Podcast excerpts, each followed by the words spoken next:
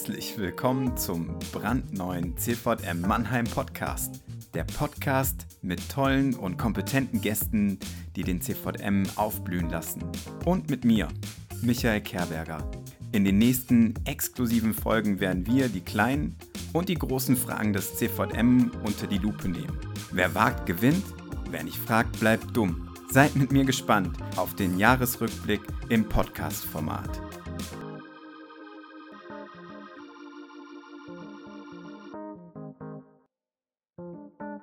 Heute zu Gast Marleen. Sie ist kreativ, Sozialarbeiterin, hat coole Tattoos und sorgt für den Style im Café Mint.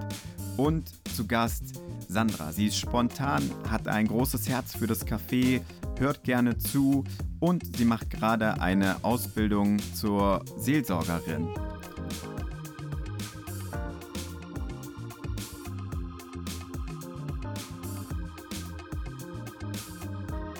Herzlich willkommen, Sandra und Marleen. Schön, dass ihr heute Morgen äh, hier seid.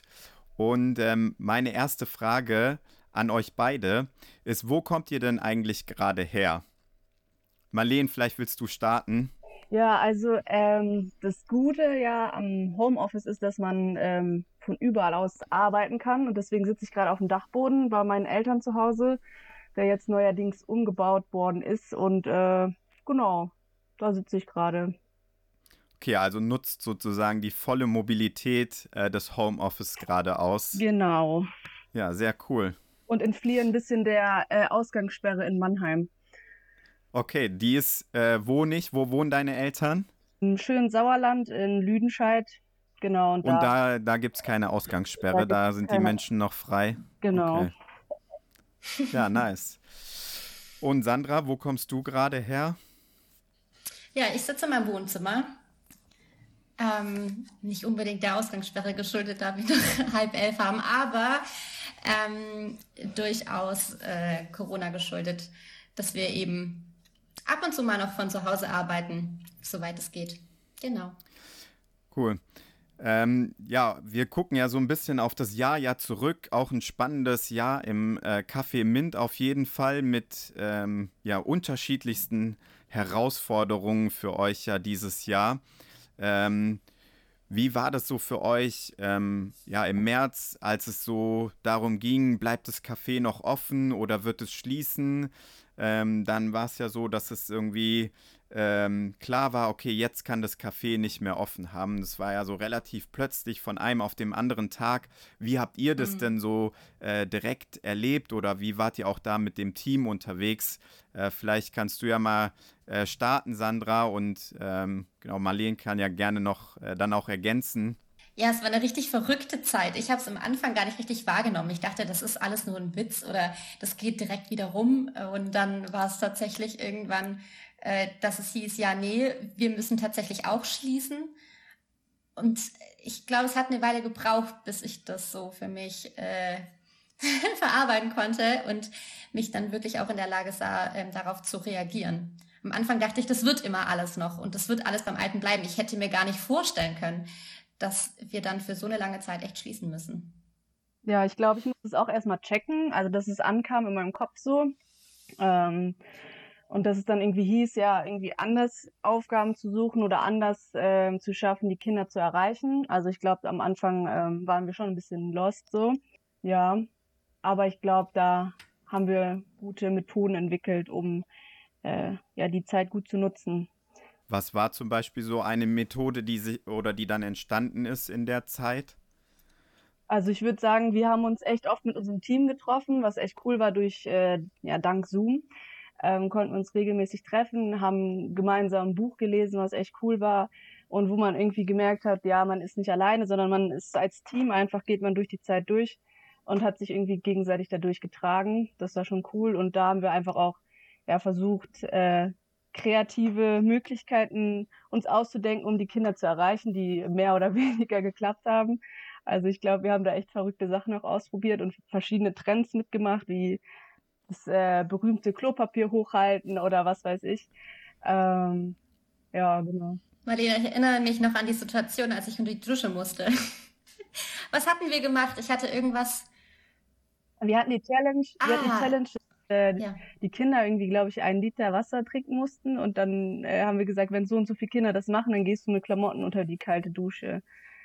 Ja. Genau. Okay. Und du standst dann wirklich wir unter der gefilmt. kalten Dusche. Okay. Mit Klamotten auf jeden Fall. okay.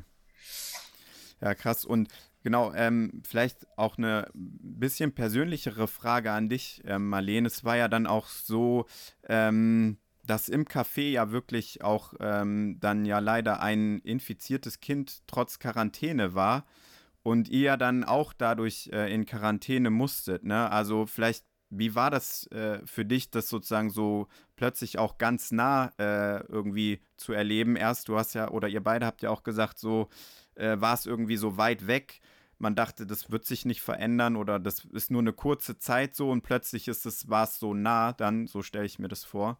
Ja, es war auf jeden Fall ein verrückter Tag, weil das äh, war dann ja genau am Team-Meeting, wo wir uns dann mal wieder live getroffen haben als Team und dann kam halt die Nachricht und dann war es halt so, wow, wir müssen jetzt in Quarantäne zwei Wochen und am Anfang war der Schock irgendwie, saß schon tief, aber wir hatten ja das Privileg, dass wir ähm, zu dritt, also mit dem Hannes und der Kyra, die ja auch im Café Mint arbeiten, in Quarantäne durften in, im schönen Heidelberg. Ähm, waren wir dann zwei Wochen und ähm, ja, es war auf jeden Fall krass, so jeden Morgen vom Gesundheitsamt geweckt zu werden und ähm, ja, krass. es war auf jeden Fall irgendwie mal ja, eine Erfahrung so. Oh, Ihr wurdet jeden Morgen vom Gesundheitsamt geweckt. Ja, zwischen acht und neun. Noch nicht mal jetzt ausschlafen konnten wir. Crazy. Das habe ich ja noch nie gehört. Okay. Ja, ja da gab es wahrscheinlich noch die Kapazität. Äh, ja, jetzt ja, genau. meldet sich nicht mal mehr das Gesundheitsamt überhaupt. so, ja, okay. Ja, krass. Also ihr merkt schon, es war äh, auf jeden Fall eine turbulente Zeit äh, im Café Mint. Und dennoch habt ihr ja echt auch viel ähm, einfach auf, auf die Beine stellen können und habt ja auch neue Konzepte entwickelt. Sandra, du hast zum Beispiel äh, ganz viel ähm, an deinem Konzept weitergedacht. Wie heißt das denn? Und ähm, vielleicht kannst du so das in zwei Sätzen oder so nochmal prägnant zusammenfassen, äh, was so dein, deine Leidenschaft dahinter ist. Jetzt stellst du mir eine Herausforderung, in zwei Sätzen meine Leidenschaft zusammenzufassen. Aber genau, es handelt sich um den Mint Talk. Ähm, mir liegen vor allem die Jugendlichen am Herzen und wir haben gemerkt, dass ähm, es sich im Café Mint ganz oft darum dreht, einfach nur abzuhängen. Und das ist total schön, ich liebe es und trotzdem schlägt mein Herz dafür, diesen Jugendlichen mehr zu zeigen, ihren Horizont zu erweitern, ähm, ihnen, in ihnen Leidenschaft zu wecken und ähm, ich glaube, das können wir am besten, indem wir Menschen einladen in unser Café Mint, damit sie ähm, mit den Jugendlichen ins Gespräch kommen und so zu zeigen, dass es noch mehr gibt als das, was sie kennen. Und sei das ähm, im Sport, ähm, im Glauben, in der Politik, das kann ganz vielfältig sein. Und ich hoffe, dass äh, wir das tatsächlich nach Corona oder jetzt in diesem Jahr ähm, so wirklich weitermachen können, dass ein guter Grundstein gelegt ist, damit spannende Menschen kommen und wir genialen Austausch finden und die Jugendlichen bereichert werden. Ja, cool. Äh, hört sich ja äh, richtig gut an. Äh, ich bin wirklich gespannt. Ich habe gelesen, sozusagen, ihr wollt auch äh, den Polizisten aus dem Quartier einladen. Ja, da hätte ich ja auch Bock, dann auf jeden Fall dabei zu sein. Äh, wir sagen Bescheid. Wenn der dann äh, am Start ist und die Jugendlichen mit dem äh, dann wirklich irgendwie ins Gespräch kommen sollten. Das fände ich, äh, wäre echt cool, wenn man die beiden zusammenbringen würde. Mhm. Ähm, also äh, Mint Talk, dazu gehört ja auch die Mint Stage noch. Äh, davon habt ihr auch berichtet und ich glaube, davon werden wir auch in äh, der Zukunft noch einiges hören. Ähm, das waren aber nicht alle Projekte. Marlene, du hast ja ähm, vor allem gesagt, ähm, ich will noch mal was im Sommer machen ähm, und hattest da ja äh, eine Idee, äh, die du dann auch umgesetzt hast. Was war das denn? Genau, also ähm, dieses Jahr, äh, letztes Jahr, sorry, wir sind ja im neuen Jahr, ähm, haben wir mit dem Summer Mint begonnen und ähm, ja, also da habe ich einfach gedacht, es wäre cool, ähm, ja, in den Sommerferien einfach den Kindern und Jugendlichen eine Plattform zu bieten, wo sie hinkommen können, ähm, wo ein cooles Programm gibt, äh, einfach auch ein bisschen mit dem Schwerpunkt, dass man ja kleine Inputs macht, ähm, ja, einfach ein bisschen das Evangelium den Kindern weiterzugeben. Und genau, das hat äh, letztes Jahr äh, begonnen. Und anfangs war es echt schwierig, weil, äh, wie schon vorhin erwähnt, der Corona-Fall ja bei uns im Café war und dadurch viele Kinder abgeschreckt waren und ängstlich waren. Und äh, in der ersten Woche kamen echt nur vier Kinder oder so. Und das war echt ein bisschen frustrierend, weil wir hatten echt Bock, mhm. hatten ein cooles Programm auf die Beine gestellt so. Und dann kamen halt echt nur wenig Kinder.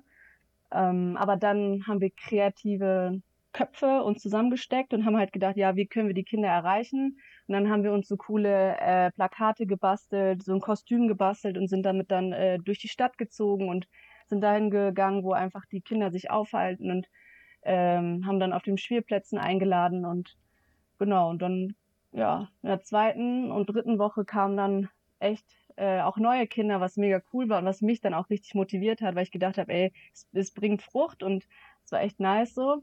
Und dann haben wir sogar eine Woche länger gemacht, weil wir gedacht haben, ja, jetzt können wir nicht einfach abbrechen, sondern ähm, haben gesagt, dann nehmen wir jetzt noch die nächste Woche mit in den Sommerferien, ähm, um dann genau die neuen Kinder dann einfach noch aufzufangen und nicht zu sagen, ja, stopp, jetzt machen wir wieder ähm, ja, Schluss und dann machen wir wieder in drei Wochen auf, weil ich glaube, das war, war auch ein großer Punkt, dass die Kinder das nicht gecheckt haben, weil es immer auf war, dann wieder zu war, dann wieder auf war. Also so die Kontinuierlichkeit hat ein bisschen gefehlt im letzten Jahr einfach.